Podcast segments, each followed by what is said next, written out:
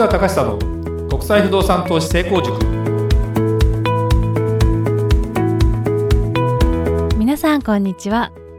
市川隆久の国際不動産投資成功塾ナビゲーターの吉川良子です。この番組は株式会社国際不動産エージェントがお届けしております。市川さんこんにちは。はいこんにちは。国際不動産エージェント代表の市川隆久です。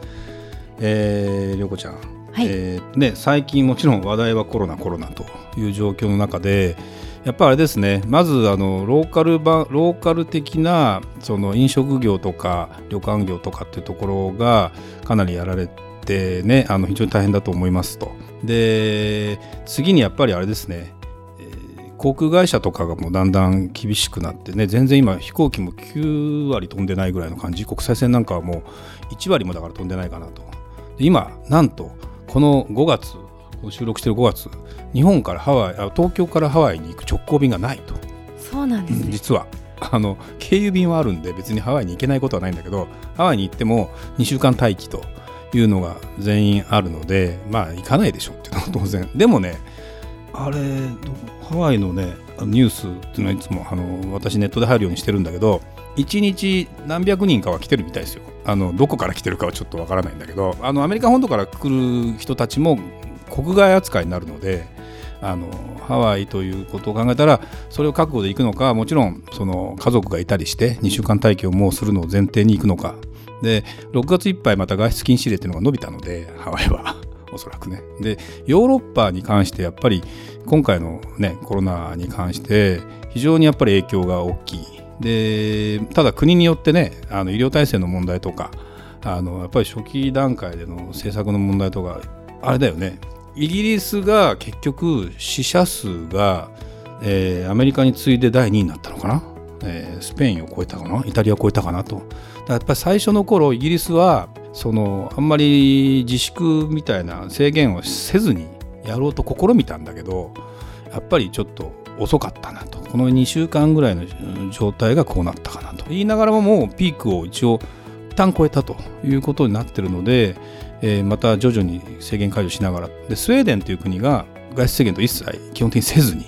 で、えーコロナともう一緒に進んなんていうの生活していくというようなやり方をしてまああのそんなに大きな国ではないので、まあ、成功してるのか失敗してるのかちょっと国内にいないと分かんないし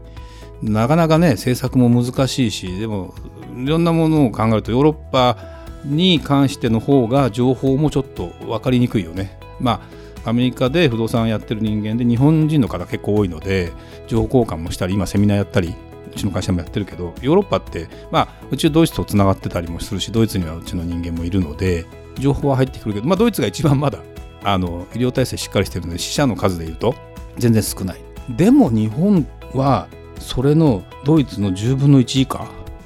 ぐらいなんですよって思うとなんかやっぱアジア人の方なのか、まあ、BCG なのか分かんないけど、えー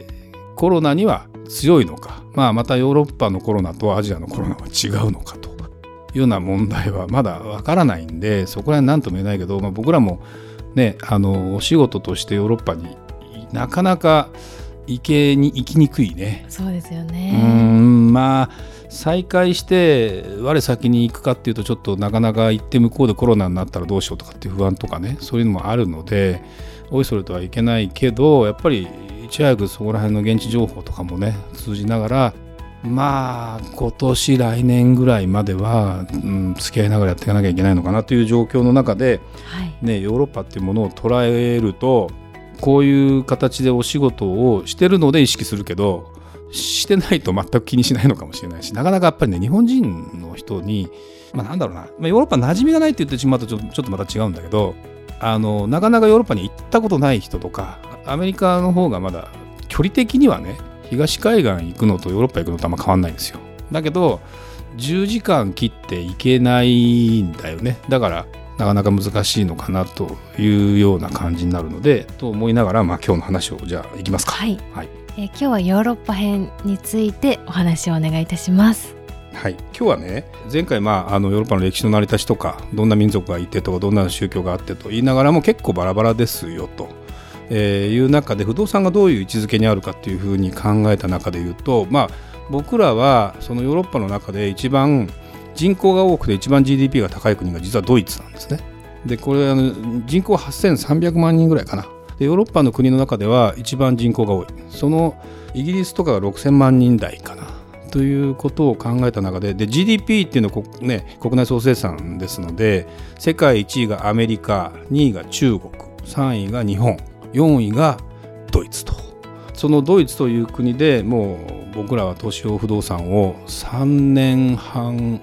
もう4年目ぐらいになるのかな。かなり食い込んでやってますと。でもともとドイツという国は、えー、西ドイツと東ドイツに、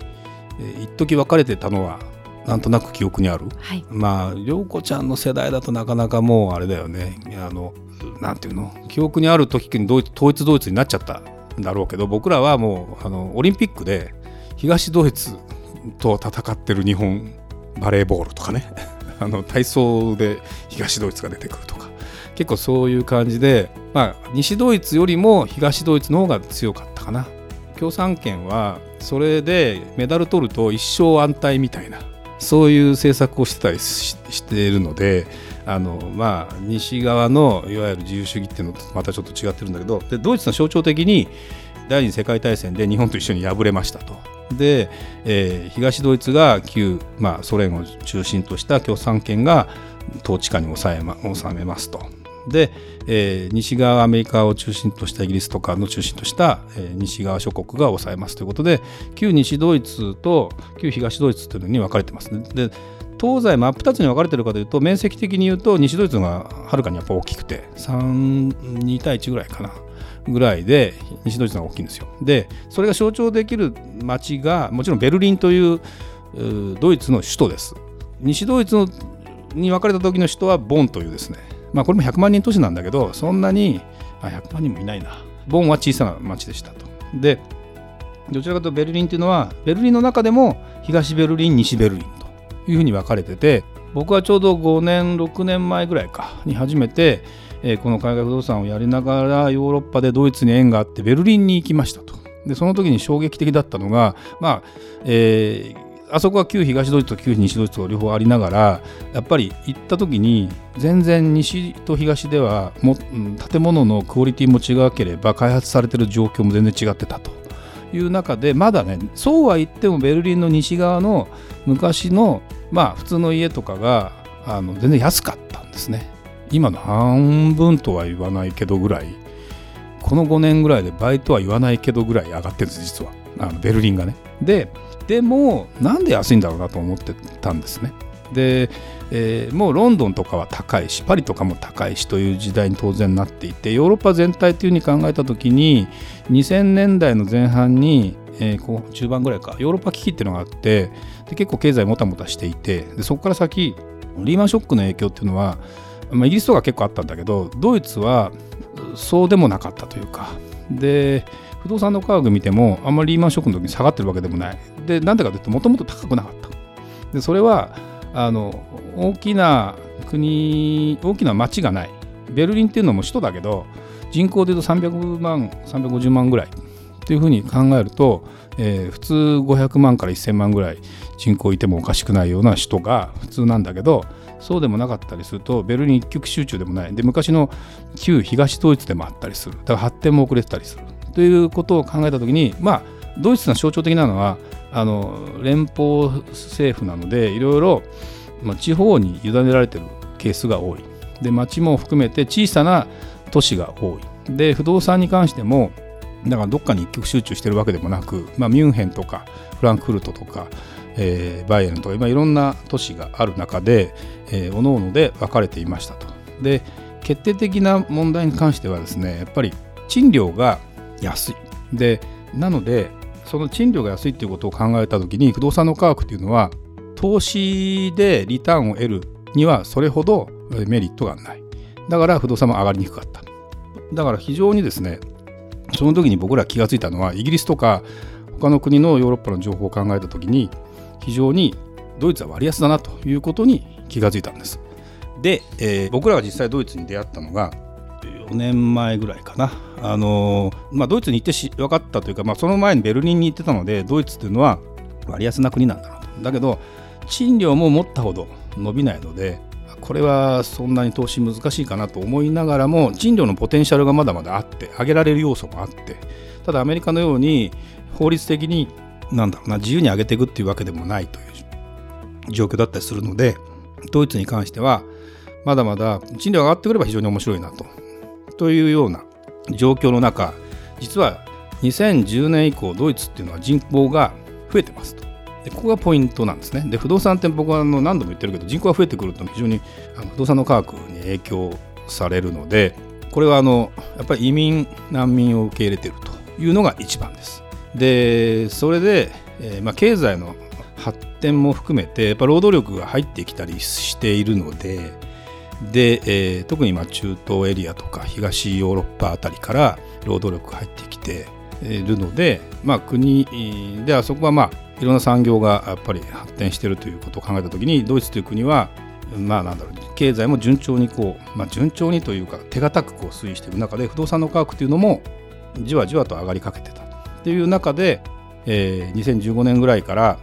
やっぱね急激に上がり始めてるんだね。でということを考えた中で、まあ、割安だったドイツが、えーまあ、賃料も上がり始めてます。で、えー、利回りもそこそこ出るようになっている町もありますという状況ででなおかつ当然値上がりもしていきますということを考えた時にドイツという国の面白さをものすごく感じたのとまあ、法律的なものを考えると日本人なんで僕らがドイツを最初に扱ったかというと日本人もともと日本の不動産の法律関係とか医学とかも大体ドイツオランダとかあの辺りから仕入れたりするんですね。西洋に学べという明治維新の辺りの時にまあ、大元はポルトガルから鉄砲が入ってきてっていうところからスタートはしてるけど日本の場合はねヨーロッパ人とは。でもその後はドイツを中心としたドイツオランダあたりからのえーまあ、オランダから結構もうねあのそういうものも輸入してたりする中でいうと借借家法とかも含めて考えるとドイツの法律に非常に日本は似てるということであって日本人に非常に馴染みもあるし、まあ、ヨーロッパ人の中では人種的に日本人と似てるわけでは全くないんだけど真面目まあその真面目の根幹が日本人の場合は自主的に真面目になる。まあその自粛という言葉もそうなんだけど。ヨーロッパの場合はそのドイツなんかその規制をする。法律で決められることを守る、まあ、守らない国は守らないわけよ。だから、まあ、それはその国民性とか歴史とかその気候とかいろんなものによって違うんだけど。でドイツの不動産ということを考えた時に仕事ぶりとか考えたら非常にな手堅いしもちろん法律も違うし考え方もそもそもの考え方根本的に違う。そのそれは一番象徴的なのは時短ですね。あの残業しないし。で休みは非常に長いし、えーと、通常の週休2日のほかに30日のまとまった休みを取らなきゃいけない。取らせなきゃいけない。法律で。法律で決まってる。だからサラリーマンやるならドイツやって あの働いた方がいいんじゃないと。言いながら1人当たりの GDP は日本より高いんですよ。でこれはやっぱりですねあもう合理的だったりすることの要素が多くて日本は、まあ、やっとだからコロナで過剰なサービスが変わってくるかもね。今まではほら何でもかんでもさししてあげますって感じだったけど今ご自分でやってくださいって的にあの増えてきたじゃない。どうしてもね。そうですよね、うん、接触を避けるという意味でね。ってなるとあのまたそこら辺がまあこれはそうかそんなの自分でやればいいんだみたいな話で戻ってくるとドイツっていうのはそういうところの国です。なのであの非常に手堅い。ででも一番の僕はあのなんで何をお勧めしてるかというと人口が増えてて住宅が新しい、まあ、これヨーロッパ全体的に多い話なんだけども新しくなかなか住宅を作らない環境にある中でいうと要は需給バランスでいうとどうしても需要が多い供給が不足してる。ってことは不動産の実は賃貸付けに困るリスクがあまりない。で値上がりする要素が非常にある。で割安だと。でこれが明らかに分かってそれをまあ日本の方は知らなかったと。いう状態だったのでこれは投資する価値あるよってことでかなりのお客さんにですねもうこの3年、えー、来ていただいて実際に買っていただいて、まあ、その後の運営でもちろんなんだろう賃貸の出てったりとか滞納したりってお客さんがいないわけではないもちろん一定の確率、えー、何パーセントっていう割合ではいるけど、まあ、それに関してはね、えー、僕らが間に入って一生懸命やることでなんとかクリアしてるという状況の中で、まあ、ドイツという国を考えた時にはそういう捉え方ができるかなというふうに思いますと。いうことで、まあ、あのドイツの話をしました。なんで、まずヨーロッパに興味あるんだけどどっからやりたいなと思ってる人ではっきりとした目的がある人はいい。それがないんだったら一旦あのドイツの話をね詳しく聞いていただいて、えー、まあ行けるようになったらまた一緒に行きましょうがいいんだけどそんな形でヨーロッパも目を向けていただきたいなと。非常にその皆さんねアメリカはなんか成長してる感じがある。ヨーロッパは成長、まあ、日本と同じで成長してないのと言いながら日本だって不動産タイミングよく買ったりうまいこと運用したりすればみんな儲けてる人もいるわけですよ。だからそこら辺はちゃんとした情報を知ることであの次につながるかなという気がするので、えー、またドイツの話は違う場でさせていただきたいと思いますけど今日はまあ時間になっちゃったので、はい、えー、今日はもう主にドイツの話をしましたけどとい。うことで、はい、今日のところは終わりにしたいかな。はい、はい、ありがとうございましたそれではまた次回お会いしましょう。ありがとうございました。ありがとうございました。